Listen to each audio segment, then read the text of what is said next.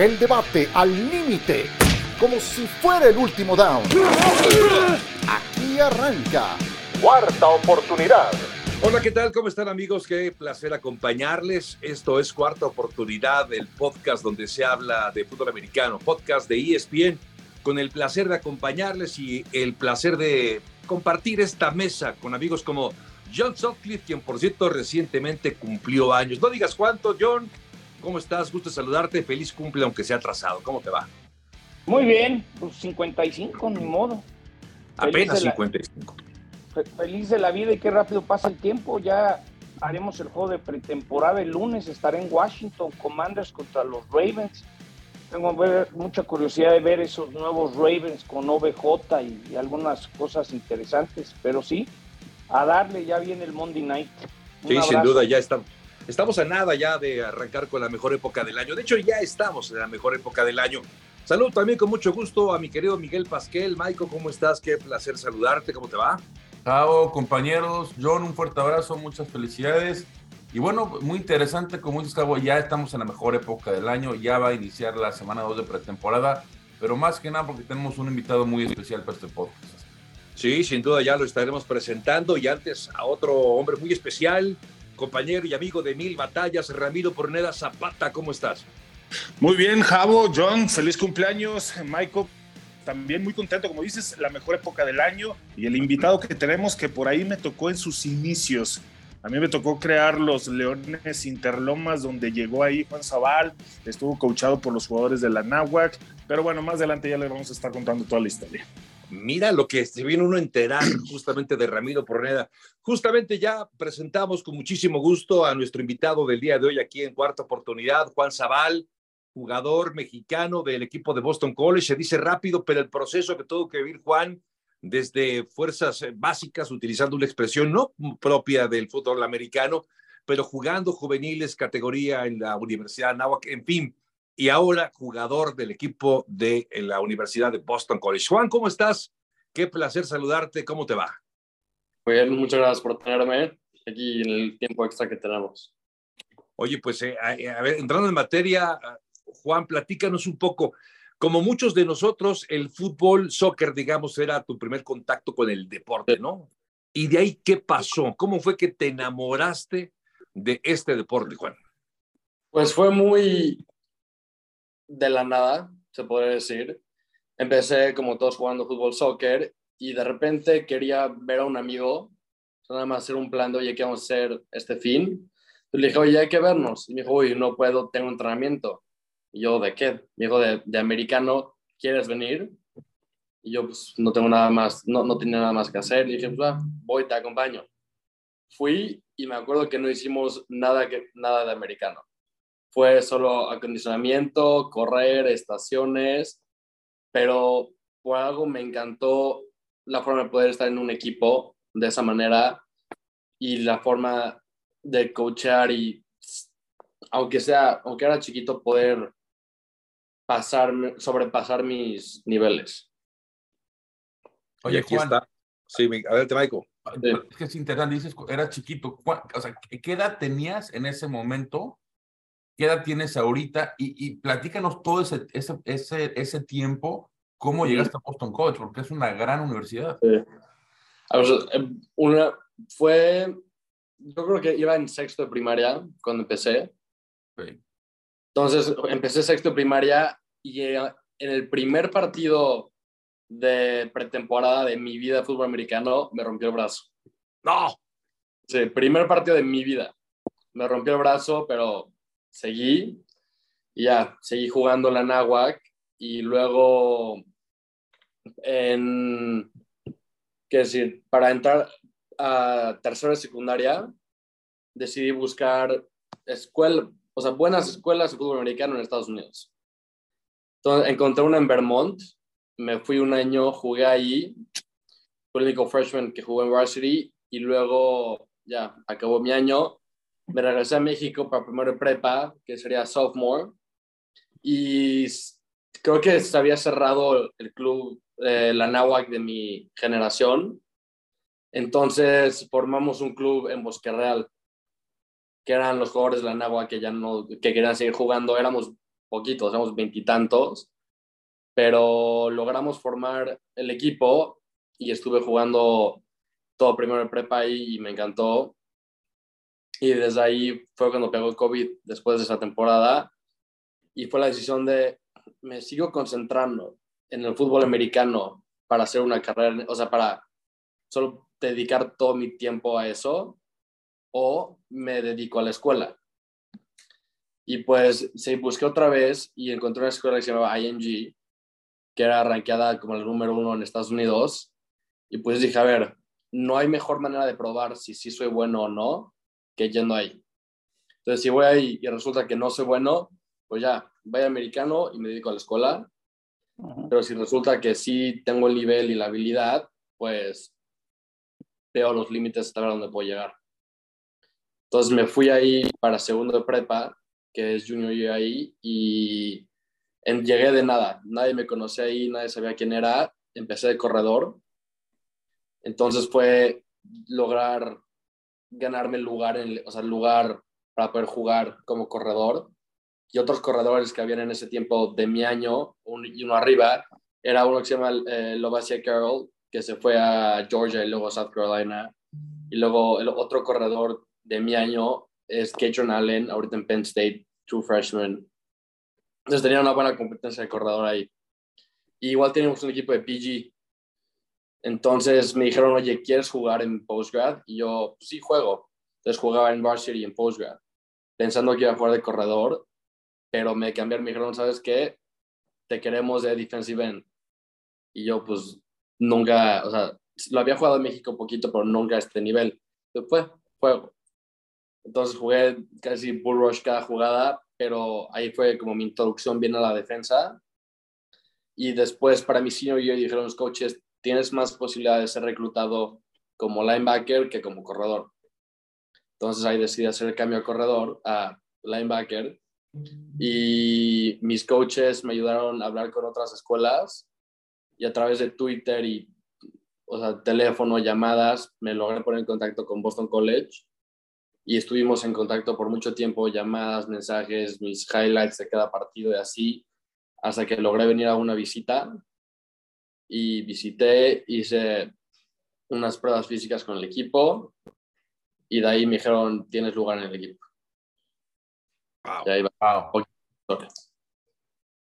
Yo, lo que te quería, yo lo que te quería preguntar, Juan, porque a mí, leyendo un poco de, de, de, de tu carrera, lo de IMG me llama mucho la atención porque ellos lo hacen en el tenis, lo hacen en el golf, están muy ligados con la, con la MLS. ¿Cómo ha sido o cómo te ayuda IMG? Para los que no sepan, IMG es International Management Group, es una de las empresas que representa atletas más importantes del mundo. ¿Cómo esto? ¿Sigues con relación de IMG? Porque creo que eso puede ser un, algo clave para ti.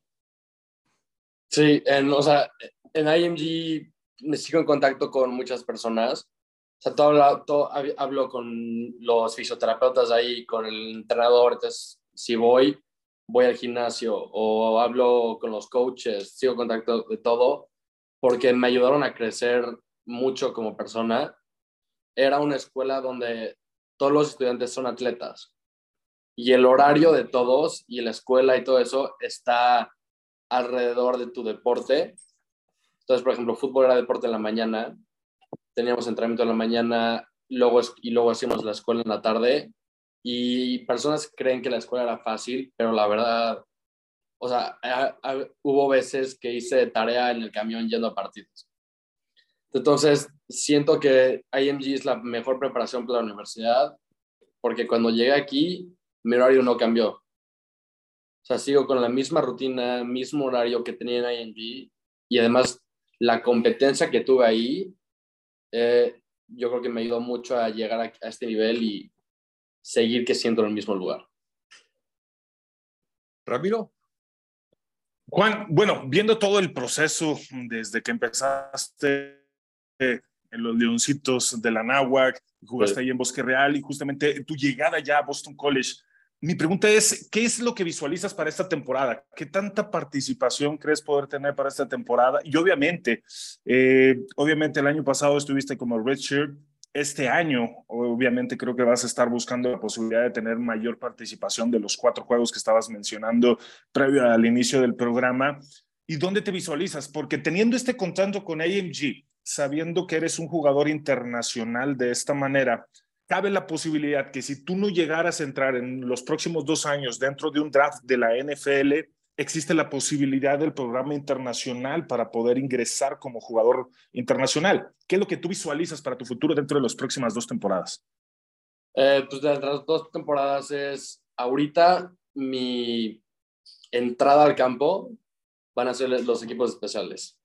Correcto. Porque son una manera de enseñar qué tienes y de ganarte la confianza de los coches para decir, ¿sabes qué? Lo ponemos en la defensa. Entonces yo visualizo que para este, este año que sigue, poder tener un impacto en el equipo, en equipos especiales y seguir en eso hasta el nivel que llegue, o sea, poder llegar a la defensa, hacer un buen impacto y obviamente siento que ahí tengo sea, un poquito de desventaja antes tenía en ser reclutado y todo esto para llegar a college, pero siento que ya aquí, siendo internacional, tengo dos maneras de poder llegar a la NFL. No solo con el draft normal, pero igual tengo la segunda opción que es el International Player Pathway y además las conexiones que haces aquí con, o sea, con la NFL, siento que está, nunca me había sentido tan cerca, porque por ahorita que están hablando de OBJ en los Ravens, eh, Safe Flowers de Boston igual se fue, creo que fue, no sé qué pick fue, pero sé que fue en el first round a los Ravens y yo no tenía que cubrir todos los entrenamientos. Me acabó jodiendo las piernas correr con él, pero... qué bueno.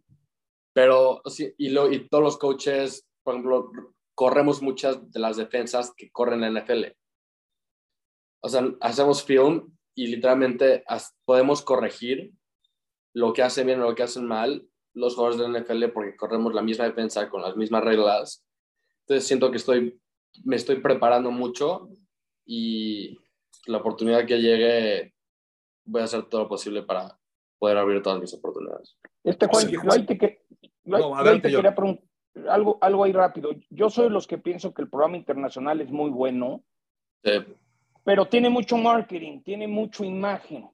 Y a la hora de la hora, los equipos quieren ver un chavo que fue a college, NCAA, que ese es realmente el camino real. Entonces creo, y me gustaría tu opinión, si sientes algo similar, que, que tú estás yéndote por el camino que se van los americanos, que a la larga realmente es el único camino para llegar a la NFL. ¿Tú qué opinas? Sí, pues a ver, yo día a día estoy esforzando lo más que puedo para obviamente llegar por ese camino. O sea, el chiste siento que a veces tienes que ver las cosas como si no hay una opción B, para de que, o sea, no hay, no hay vuelta atrás. O sea, o se logra o se logra esa oportunidad. Oye, Juan, es que es muy interesante lo que mencionas. Hay literal millones de niños que tienen ese sueño, ¿no? El que tú estás viviendo ahorita. ¿Qué consejo le darías para llegar a como tú, como, como lo estás haciendo ahorita, como dice John, dar ese paso primero a fútbol colegial en Estados Unidos y para ahí seguir con el sueño de poder llegar a la NFL? Pues mi primer consejo es de que se puede, se puede. Aquí o sea, tenemos a Coach Ramiro que jugó en la NFL y yo creo que lo único que necesita es, la verdad, tu dedicación y tu sacrificio. Porque a veces, o sea, no, ahorita desde que llegué aquí el año pasado, no vi a mi familia todo el año. Entonces, y es de verdad que sea tu pasión, que es algo que ames, dedícale tiempo y para los que quieran jugar en college en Estados Unidos, es métete a Twitter y siga a los coaches de las escuelas que quieres, mándales mensajes, manda mails, porque alguno de esos te va a contestar si le mandan mensajes a 300 coaches personalizados, no un genérico a cada uno, uno de esos te va a contestar. Y ese puede ser tu oportunidad. Mira, qué buen, consejo. Buen consejo, Juan. Juan, eh, no, no jugaste tú, no tuviste la oportunidad de jugar en Liga Mayor en México, pero sí tuviste la oportunidad de hacerlo en categorías juveniles. Pero conoces, por supuesto, el fútbol americano en nuestro país. ¿Cuál sería la diferencia o las diferencias más importantes? Hay unas físicas evidentes, pero además de las físicas del fútbol americano que se practica de uno y otro lado, ¿dónde pondrías tú el acento que está la gran diferencia o las grandes diferencias que hay del fútbol americano universitario en los Estados Unidos al fútbol americano que se practica en México, Juana? Pues obviamente la principal, como dijiste, es el tamaño. El tamaño no hay, no hay comparación. O sea, yo peso 105 kilos, mido 1,85 y me siento chiquito. O sea, sí hay, sí hay, unos que están muy grandes y rápidos. La diferencia es que son muy rápidos. O sea, hay unos, veo a, un, a unos Old Lemon correr de una manera impresionante. Y luego otra cosa que creo que es lo que cambia mucho es el conocimiento sobre el fútbol. Mm. O sea, obviamente aprendí técnica, fundamentos y todo eso en México, pero nunca había visto fútbol de manera tan detallada como lo hacen aquí. O sea, hay, por ejemplo, en Boots, ¿no? Sabemos que, o sea, nos hacían a leer formaciones, a leer receptores, de que ves una formación y sin, y sin saber nada más, sabes qué rutas van a hacer. Sabes que si receptor 2 y 3 están cerca, uno puede ir abajo, uno puede ir, o sea, uno puede hacer un, crossing y otro puede ir un. Y luego sabes que por ejemplo, cualquier cosa que pase por un, o sea, si es, si es formation to the boundary, sabes que puede ser muy probable que un receptor haga motion. Entonces, todo eso, el conocimiento, siento que es la diferencia. Oye, Juan, yo tengo una pregunta. Han cambiado muchas reglas de lo que se le puede dar apoyo al jugador colegial. Eh, es decir, que, les ayuden para la casa, como que, empieza a haber algo de patrocinios en college football. Eh, ¿Te toca algo? ¿Nos puedes explicar cómo es? Porque eso es lo que ha cambiado mucho hoy en día. Sí, sí, cambió muchísimo. Y pues lo que lamentablemente los internacionales no pueden participar en NIL, o sea, recibir dinero por patrocinios o todo eso porque va contra la visa se podría hacer, pero son reglas de tendría que ser en pesos, las, los posts, esos, las fotos tienen que ser en México y los tendrían que ser postados en México. Son muchas reglas para seguir, pero con todos los otros estudiantes, o sea, tengo muchos compañeros que, ha, que han hecho contratos con empresas de coches y tienen un coche ahorita que les dieron gratis. O por ejemplo, Sei hizo un contrato con Donkin entonces quien lo patrocinaba y él subía fotos o videos y de ese estilo.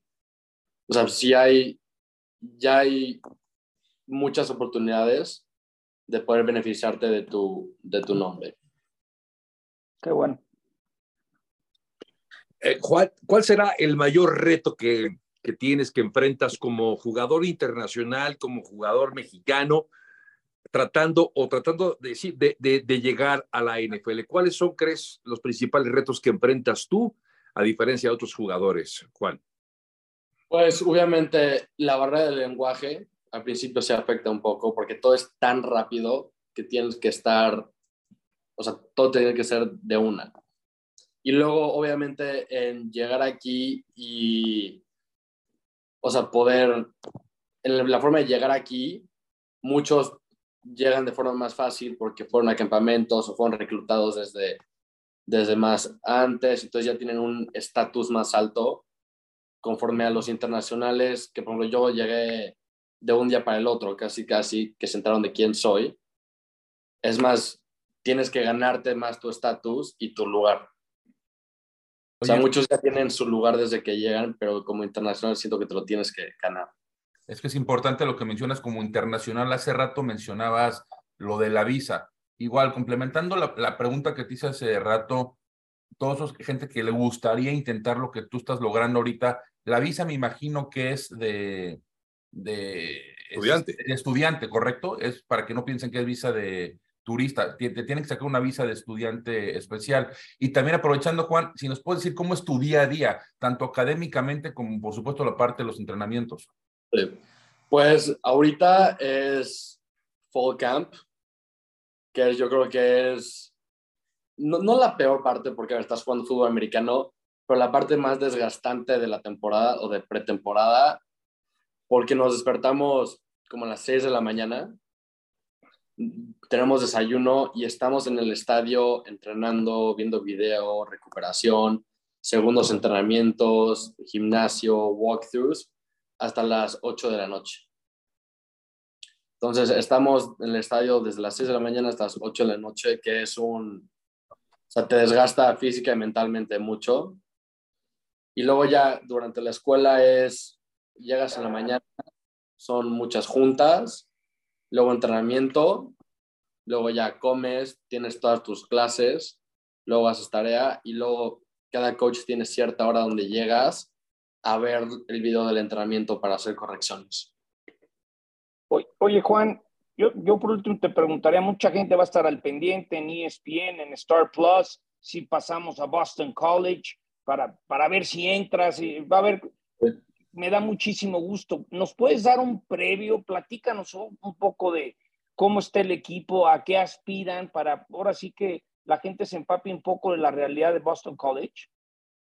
Pues el año pasado no nos fue tan bien, como muchos saben, pero siento que la mentalidad que tenemos y la forma de qué tan junto está el equipo, o sea, competimos todos los días en los entrenamientos mucho ofensa y defensa, pero al final del día todos estamos más cerca como familia, sabemos cosas más personales de los otros que no sabíamos antes, entonces siento que ahorita ya estamos jugando más por el otro que por nosotros. Entonces siento que cuando estás jugando para no decepcionar a tu hermano que está lo de ti, vamos a poder llegar más lejos que llegamos. Oye, Juan, pues empiezan tres juegos consecutivos en casa. E, e, eso es importante. El juego de Florida State creo que es este, ya finales, mediados de septiembre por ahí, importante. Pero bueno, tiene la oportunidad de tener un buen inicio, ¿no? Por, este, por estos tres juegos en casa. Pues de mi parte, que todos, Juan, te mandamos un fuerte abrazo, mucho éxito y esperamos estarte ahí en las transmisiones de ESPN y de Star Plus para estarte viendo. Muchas gracias. Muchas gracias, Juan. Que seas, el primer jugador en la NFL que comía eh, hot dogs del galán en la náhuac, ¿no? ya, Sí, pero, pero, el galán se mantiene, tengo entendido. Gracias, Juan. Ahí, siguen, ahí siguen, los hot dogs. sigue, sigue igual de rico. Con su queso, con sus tocinos, su mayonesa, no, bueno. Eh. No, sí, son un clásico, un clásico fuera de la Universidad Anáhuac del Norte, ojo, del norte, que, y no es en la capital de la República. Es, es, es mi alma mater. Terminé con 7.3, Administración de Empresas, muy orgulloso de mi 7.3. Muchas gracias, Juan Zaval. Un abrazo, mucho éxito determinación y constancia es lo que te hace campeón y mantiene tu actitud de ride or die baby. eBay Motors tiene lo que necesitas para darle mantenimiento a tu vehículo y para llegar hasta el rendimiento máximo. Desde sobrealimentadores, sistemas de sonido, tubos de escape, luces LED y más. Si buscas velocidad, potencia o estilo, lo encontrarás todo en eBay Motors. Con más de 122 millones de piezas, siempre encontrarás justo lo que buscas. Y con Guaranteed Fit de eBay, tienes la garantía de que tu pieza quede perfectamente a la primera se te devuelve tu dinero. Porque con eBay Motors, quemas llantas y no tu dinero. Con las piezas que buscas, a los precios que quieres, tu auto se convertirá en el MVP que te dará el triunfo. eBay Motors. ebaymotors.com Solo para artículos elegibles se aplican restricciones. De regreso en cuarta oportunidad del podcast de fútbol americano de ESPN junto a John Sutcliffe, Miguel Pasquel, Ramiro Porneda, soy Javier Trejo Garay. Qué interesante, Ramiro, lo que dijo tu jugador, Juan Zabal. Me refiero cuando jugaba justamente en el equipo de los Leoncitos de la Me dejó, eh, no sé, muchas cosas para reflexionar, ¿no, Ramiro? Sí, en definitiva, digo, John lo había resaltado este, y es algo que hemos estado hablando, cómo tener mexicanos ya eh, teniendo una participación en la NFL y creo que el camino, el ejemplo que nos puso Juan es perfecto. No solamente es poder desarrollarte tú como jugador universitario en la NCAA, sino lo que él buscó es al menos dos años dentro de la preparatoria o high school en Estados Unidos para poder llegar a la NCAA y a partir de ahí buscar ese camino para poder llegar a la NFL. Es, lo ideal es el camino eh, perfecto para poderlo hacer. Ahorita te pudiera poner otro ejemplo. En este momento, este Marco Martos, uno de nuestros pioneros, gran amigo, su hijo está jugando en una de las high schools en Estados Unidos más importantes en California. Mm. Eh, juega la posición de coreback en Mirko. Y justamente de ahí es lo que está buscando, que estudie preparatoria ya, que se desarrolle en un high school de Estados Unidos para tener todo esto que decía del estudio, romper la barrera del idioma, la velocidad del entendimiento de los conceptos y a partir de ahí buscar una oportunidad en alguna universidad, obviamente de División 1 sería lo ideal, como Juan, que está en Boston College, y a partir de ahí sería el camino. Ese es el camino correcto para cualquier jugador internacional de poder llegar a la NFL. Si hay mucho mérito tal vez en lo que hicimos nosotros, pero no la vimos el triple, cuádruple de complicado y aún así hubo muchas trabas y muchos peros justamente por no haber sido egresado de la NCAA. ¿Sabes a quién me recuerda, Ramiro? A Shane Scope, ¿no? Sí, Scope, ¿se dice Scope? Sí. Shane? Sí, sí, sí, él sí, llega a los, él llega, creo que a Stanford, luego va, a San Francisco y los 49ers lo avientan al ruedo. Me tocó en un Monday Night en equipos especiales y no pudo dar ese brinco. Imagínense, Juan, que ya les, él ya tiene el reto en Boston. Déjate que en la NFL primero tiene que ganarse un puesto en Boston College. Entonces, si se lo gana, pues las posibilidades dicen que se lo va a ganar, tiene más posibilidades de ganárselo en la NFL. Entonces, yo insisto, este programa es muy bueno, pero si eres mexicano y quieres llegar a la National Football League, a fuerzas, a fuerzas, tienes que irte a la, universidad en Estados Unidos, si no, no te van a pegar.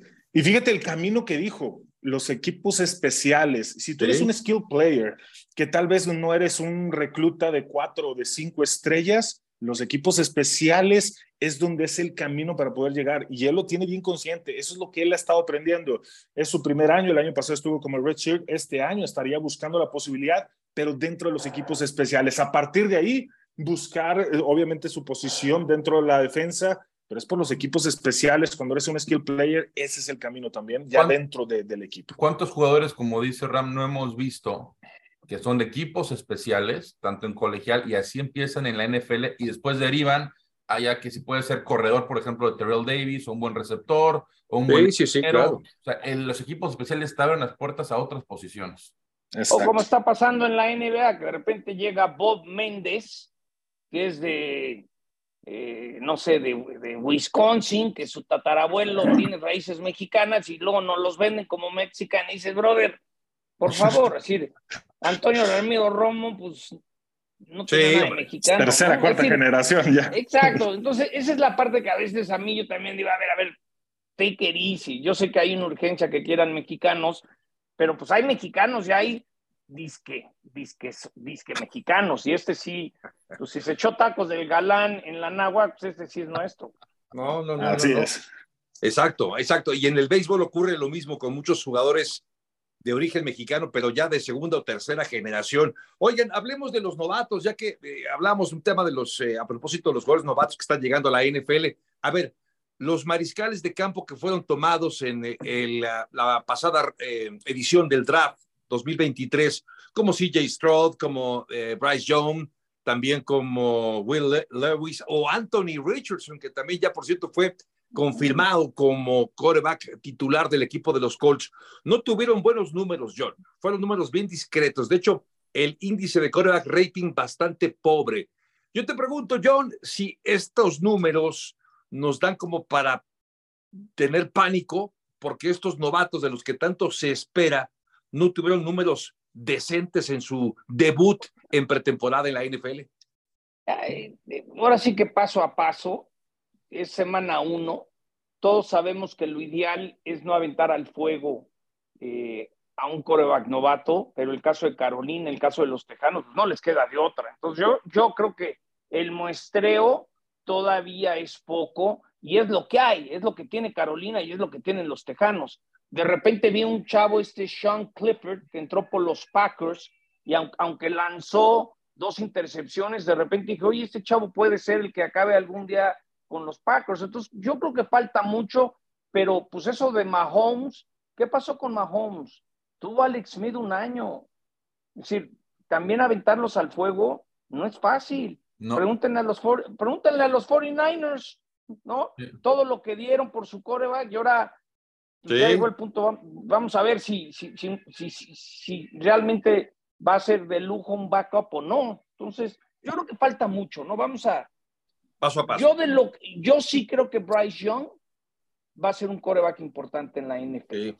Pero ojo, yo sí creo. A, mí Bryce Young, lo único que me dio la atención, la, la lesión que, que sufrió en Alabama. Eso es lo único que mm, todavía. Yo, lo, yo veo más completo a CJ Stroud, pero estoy totalmente de acuerdo. Es muy temprano para estar diciendo va a ser un fracaso, no va a ser un fracaso. Va una semana de pretemporada.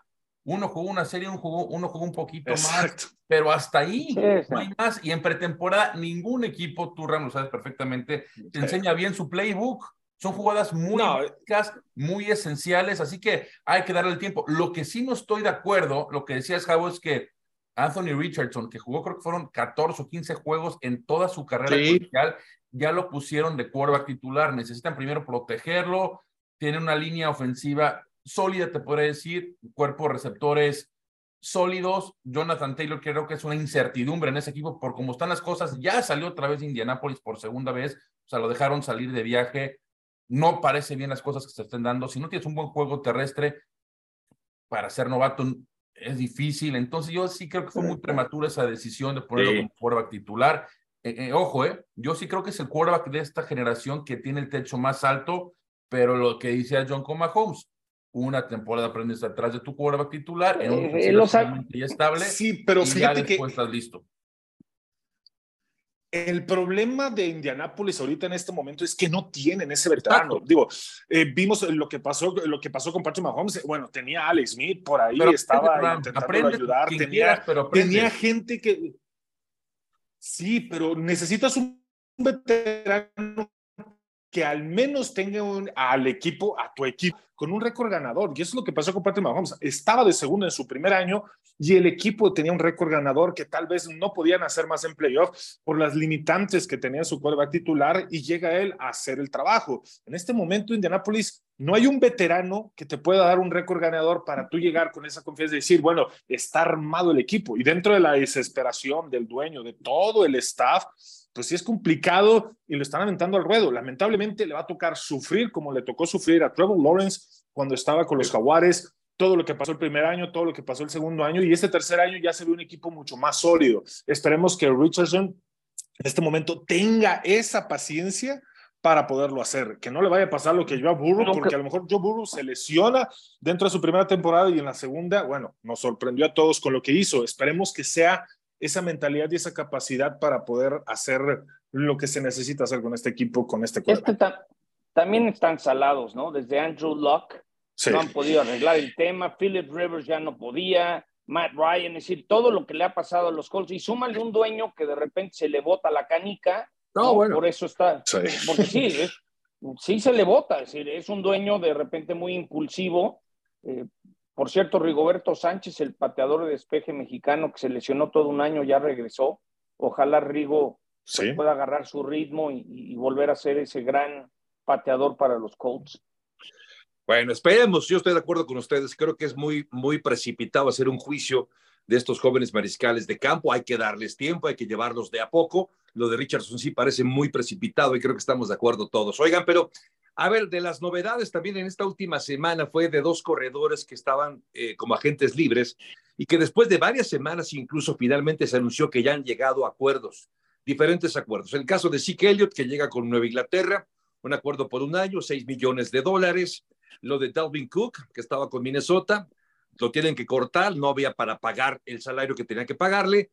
Llega a un acuerdo también, eh, eh, justamente Dalvin Cook, para tener ahora participación con los Jets un acuerdo de 8 millones de dólares. ¿Quién John luce como una mejor apuesta como corredor? ¿Quién hizo mejor? ¿Quién se llevó un mejor jugador? ¿Los Jets o los Patriotas de Nueva Inglaterra? Yo hace tiempo no creo en sí, creo que se descuidó.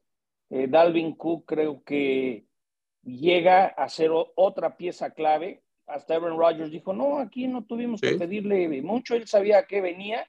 La única interrogante con Dalvin Cook es bajo su contrato está incluido que le quitarían dinero si lo suspenden, porque Dalvin Cook está bajo investigación de violencia doméstica y la liga no ha determinado. Ese es el único eh, asterisco que pondría, ¿no? Pero de Zeke, lo que digo es, el año pasado Radamore Stevenson para Coach Belichick más de mil yardas, él va a ser el número uno, aunque sí tuvo sus, sus peores números en yardas, en, en, en, acarreos, sí anotó 12 touchdowns. Entonces yo creo que Belichick le tiene una función muy especial a Zeke. Y si hay un coach que puede poner orden, como se lo puso a Randy Moss, es Belichick. Entonces yo creo que los dos van a salir muy beneficiados de estas contrataciones. Yo creo que Dalvin Cook llega a un equipo, digamos, más completo, ¿no? Mucho más armado. Esa ofensiva con Aaron Rodgers no te van a jugar las, defensivas igual que Aaron Rodgers, igual que a Mac Jones, con todo el respeto a Mac Jones. Y sobre todo el buen complemento que se da con Brice Hall. ¿Se acuerdan que Brice Hall estaba teniendo una gran temporada, muy gran temporada antes de la lesión? Así que ese complemento Hall, Cook o viceversa, creo que le va a hacer muy bien a Jets.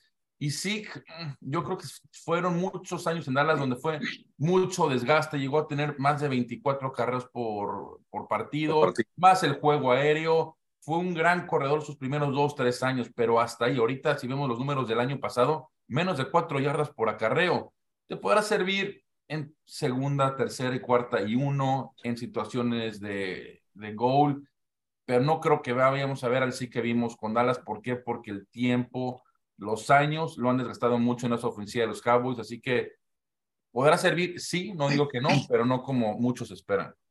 No, fíjate, Michael, creo que desgaste no hubo, porque recordemos, sí, las primeras dos años que tuvo sí, sí, lo que menciona, los 24 acarreos, y justamente es cuando hace de eso de irse a los cabos, renovar su contrato, tener el dinero que tiene, y de repente por ahí llegan Tony Pollard y empieza a bajar su rendimiento, no por el desgaste físico, Michael apenas estaba para su tercera, cuarta temporada y sabemos que la vida útil de, un corredor es hasta seis temporadas. Sig no había llegado ni a la mitad de sus tres temporadas cuando dijo ya logré el contrato que quería, bajó su rendimiento, ya no tuvo más que tres. En, después de, esa renovación de contrato, solo tuvo cuatro juegos arriba de las 100 yardas y apenas 20 acarreos y después de ahí, Tony Pollard empezó a funcionar. En las últimas dos temporadas, Tony Pollard era el caballito de batalla. Llegábamos a la yarda 5. Ahora sí, sí que Elliott metía el balón. Por eso es lo que mencionaba John. Los 12 touchdowns que tuvo la temporada pasada, todos fueron dentro de la yarda 5.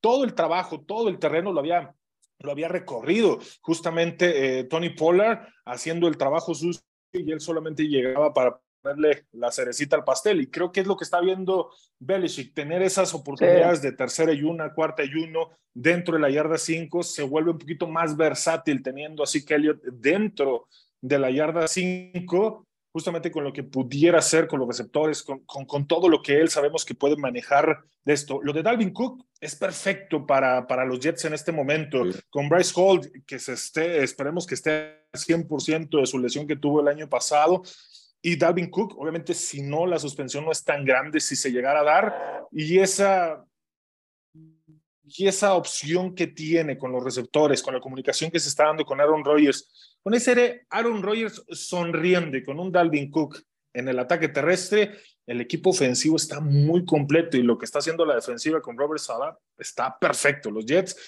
yo tenía mis dudas si podían o no podían llegar a los playoffs creo que se están acercando para poder hacer y llegar a los playoffs. Es justo lo que decía Ram, es lo que decía de que sí está contratado para ese tipo de yardaje. Situaciones de gol, segunda, tercera, cuarta y uno y dos, pero no vamos a ver, yo sí creo que bajó mucho su productividad. No, fue, sí, la peor temporada de la pasada, ¿eh? No, bueno, pero por eso, por eso le están pagando ya lo que le están pagando, Mike. Es decir, él va a ir a cumplir a lo que va. Es exactamente lo que digo yo. Yo creo que bajó tanto su productividad en los últimos dos, tres años por tanto, tanta actividad que tuvo sus primeros años con Dallas. el cuerpo no puede aguantar tanto golpe. Y es lo que hemos platicado de la situación de los corredores. Puedes agarrar un... Pero también se descuidó físicamente, ¿eh? subió de peso. Sí, exacto, poco disciplinado. Esta temporada subió de peso y no de masa muscular, no fue magro. Bueno, fueron, 25 libras lo que subió y no todo fue magro. Sí, sí hay, buen tema porque 3.8 yardas de promedio por acarreo tuvo Zeke Elliott el año pasado. Su peor promedio desde que llegó a la NFL lo tuvo justamente en el 2022. Más allá de las yardas, que obviamente teniendo más yardas o más participación, Tony Pollard sumó más yardas que Zeke Elliott pero el promedio de acarreo sí fue el más pobre de su carrera del año pasado. Y lo de Delvin Cook, hombre, cuatro temporadas con más de mil yardas, creo que llega a un lugar ideal, ideal para él, ideal para los Jets, pero como bien apunta John, habrá que esperar si le cae una suspensión de la NFL. Oigan, hablando de temas, qué buena historia aquella cuando nos enteramos de Michael Lord, eh, tackle del equipo, bueno, ya en la NFL con el equipo de los Ravens, y que la historia tan emotiva, tan inspiradora como fue la adopción de un joven afroamericano por parte de una familia anglosajona en Tennessee que le dio educación, le dio techo, le dio alimentación, lo llevó de la mano a convertirse en un jugador universitario y de ahí a una estrella de la NFL y también estrella de las pantallas por la película The Blind Side, que por cierto, ¿quién, ¿cómo se llama la actriz que protagonizó esta película? Sandra, Bullock. Sandra Bullock. Sandra Bullock, como breviario cultural. Bueno, seguramente ustedes ya saben que se ha desatado esta semana una controversia, porque resulta que Michael Lord, ya retirado ahora, está demandando a la familia que lo eh, acogió, diciendo, entre otras cosas, que nunca lo adoptaron, John que no hubo adopción tal, pero que al momento de firmar los papeles y digamos que se dieron la tutela de la familia y la familia fue la que se hizo millonaria a costa de la historia de Michael Earth. ¿Cómo interpretamos esta penosa situación? Porque pareció una muy buena historia para que termine así, el, lado oscuro de la historia, John. Yo creo que sigue siendo una gran historia debe ser, el, en mi opinión, es el típico caso del jugador que se retiró y ya se tronó la lana. Entonces, están peleando las regalías de esta película, de, de, de, esta historia. Entonces, si, si por ahí algún documento no se firmó acorde o no se hizo de la manera más legal, pues él quiere recuperar eso para, para tener la lana. Pero yo sí creo que la gente lo ayudó. Yo sí creo que esta es una historia de una familia que lo ayudó, pero es de billete. Alguien le dijo, Michael, si quieres recuperar algo de lo que se hizo de esto, pues pelea así porque hay, hay tecnicismos, ¿no? ¿Cuántas familias puede haber un niño que adoptaron, que lo ayudaron, que hicieron tantas cosas y no, no sentían ni la necesidad de firmar un papel? La cosa era ayudar al niño. Yo así lo veo. Y saben que aquí algo muy importante que no se habla mucho, pero Michael Lord escribió un libro y en ese libro menciona estar agradecida con la familia Tooney por cómo se portaron con él, por toda la atención que le dieron. En el estado de, ti, se les, de Tennessee, perdón, se le llama los conservadores, por ser mis conservadores, que es muy similar a lo que pueden ser mis padres adoptivos. Y él acepta que toman ese rol. Y como dice, yo no puedo estar más de acuerdo. Ahorita está diciendo, hablando de la parte de la lana, la parte de lo económico. Es lana, hombre. Es, yo creo que va por ahí el caso. Yo sí creo que por lo que leí del libro, por lo que he leído, no tanto la película, sabemos que es Hollywood, sabemos que las películas se pueden cambiar un poco, pero la historia, pues él, él aceptó ser, digamos, el hijo adoptivo de, de esta familia. Y me llamó mucho la atención lo que, lo que dijeron, ¿no? Porque los, la familia sale, sobre todo los papás, salen sorprendidos con esta noticia y dicen, de 37 años o 38 que tiene Michael Orr a cuando tenía 16, lo, que, lo vamos a querer igual. Simplemente nos sorprende esta demanda que tenemos de, nuestro hijo. Sí, no, y la forma en que los amenaza, o sea, él está pidiendo una cantidad en específico antes de llevar más allá el proceso legal para descubrir y meterse ahí, o sea, denme 15 millones porque ni siquiera son parte de las regalías que pudiera obtener si realmente estas declaraciones fueran como él dice, yo creo que voy más por la situación donde ya se está metiendo en problemas económicos después del retiro, está buscando cómo solventar ciertas cosas y no está bien aconsejado en este momento. Y creo que esa es una problemática. Se todo su dinero, seguramente se quedó en un clavo y, y esta es una medida desesperada. Exacto, y ese es un problema general en la liga. El porcentaje de jugadores en bancarrota, que llegan a estar en bancarrota después de haber jugado en la NFL, asciende a más del 80% de los jugadores que en algún momento determinante, después de haberse retirado de la NFL, se tienen que declarar en bancarrota, eh, en bancarrota, perdón, y esto asciende a arriba del 80%, y justamente es lo que la NFL muchas veces hace en seminarios mm. cuando llegan todos estos jugadores drafteados, todos estos agentes libres en sus primeras temporadas para poder hacer esto. Así que situación complicada, no creo que vaya a proceder, creo que la familia actuó en, en buena lid para poderlo ayudar a desarrollarse, porque hubiera sido otra la historia de Michael Orr si la familia Tui no hubiera aparecido en su vida. Oye, Ram, ¿sabes lo que dices? Que, digo, ahorita me recuerdo que dices que más del 80% de los jugadores llegan a bancarrota. ¿Se acuerdan de Marshawn Lynch? sí, sí. claro, la bestia. Bueno, él, él, él decía, yo vivo, todo lo que tengo de sueldo lo meto a ahorrar lo o lo invierto. Y, y vivo del dinero que me cae de los patrocinadores de eso vivo. Entonces, me hace una forma, digo, no cualquiera puede tener esos ingresos, me digo, no cualquier jugador, pero se me hace no, no, cualquiera consigue los patrocinadores. Justamente es pero, recibir y saber invertir. Eh, esa, me, eh, esa me recuerda nomás para finalizar, pero al revés. Tiger Woods le prometió a sus papás que iba a vivir de lo que ganara de los torneos y todos los patrocinios se iban al banco, ¿no? hay niveles, ¿no? Ahí al pues, revés, sí. Pues, Tiger de patrocinio, los mejores atletas pagados de la historia. Pues, pues, solo para que vean historia, todo lo que puede hacer el cochino dinero. Y eso es lo que está pasando con la historia de Michael Orr y la familia que lo acogió cuando era un desamparado niño solo en las calles. Bueno, llegamos al final de cuarta oportunidad. Recuerden, por cierto, que tenemos varios partidos ya de pretemporada. Te vas, te vas tú ya este lunes, vas a estar el lunes presente, John, en el juego de Baltimore contra los Washington Commanders, ¿no? Atípicamente voy a ir a la pretemporada, vamos a ir a ver un poco de, de las logísticas y de todo lo técnico para allá la temporada. Entonces, sí, el lunes en ESPN, en Star Plus, en ESPN Plus en Estados Unidos, tenemos Ravens contra Commanders y ya el primer Monday Night Football será el debut de Aaron Rodgers contra los Bills, 11 de septiembre un fin de semana espectacular en Nueva York, que también es el cierre del, abierto de tenis. Entonces, ahí estamos pendientes. Oye, John, ¿sabes qué? Nada más interesante el ambiente cómo está, ¿eh? porque ya con nuevo dueño tengo entendido que la afición en Washington es otra.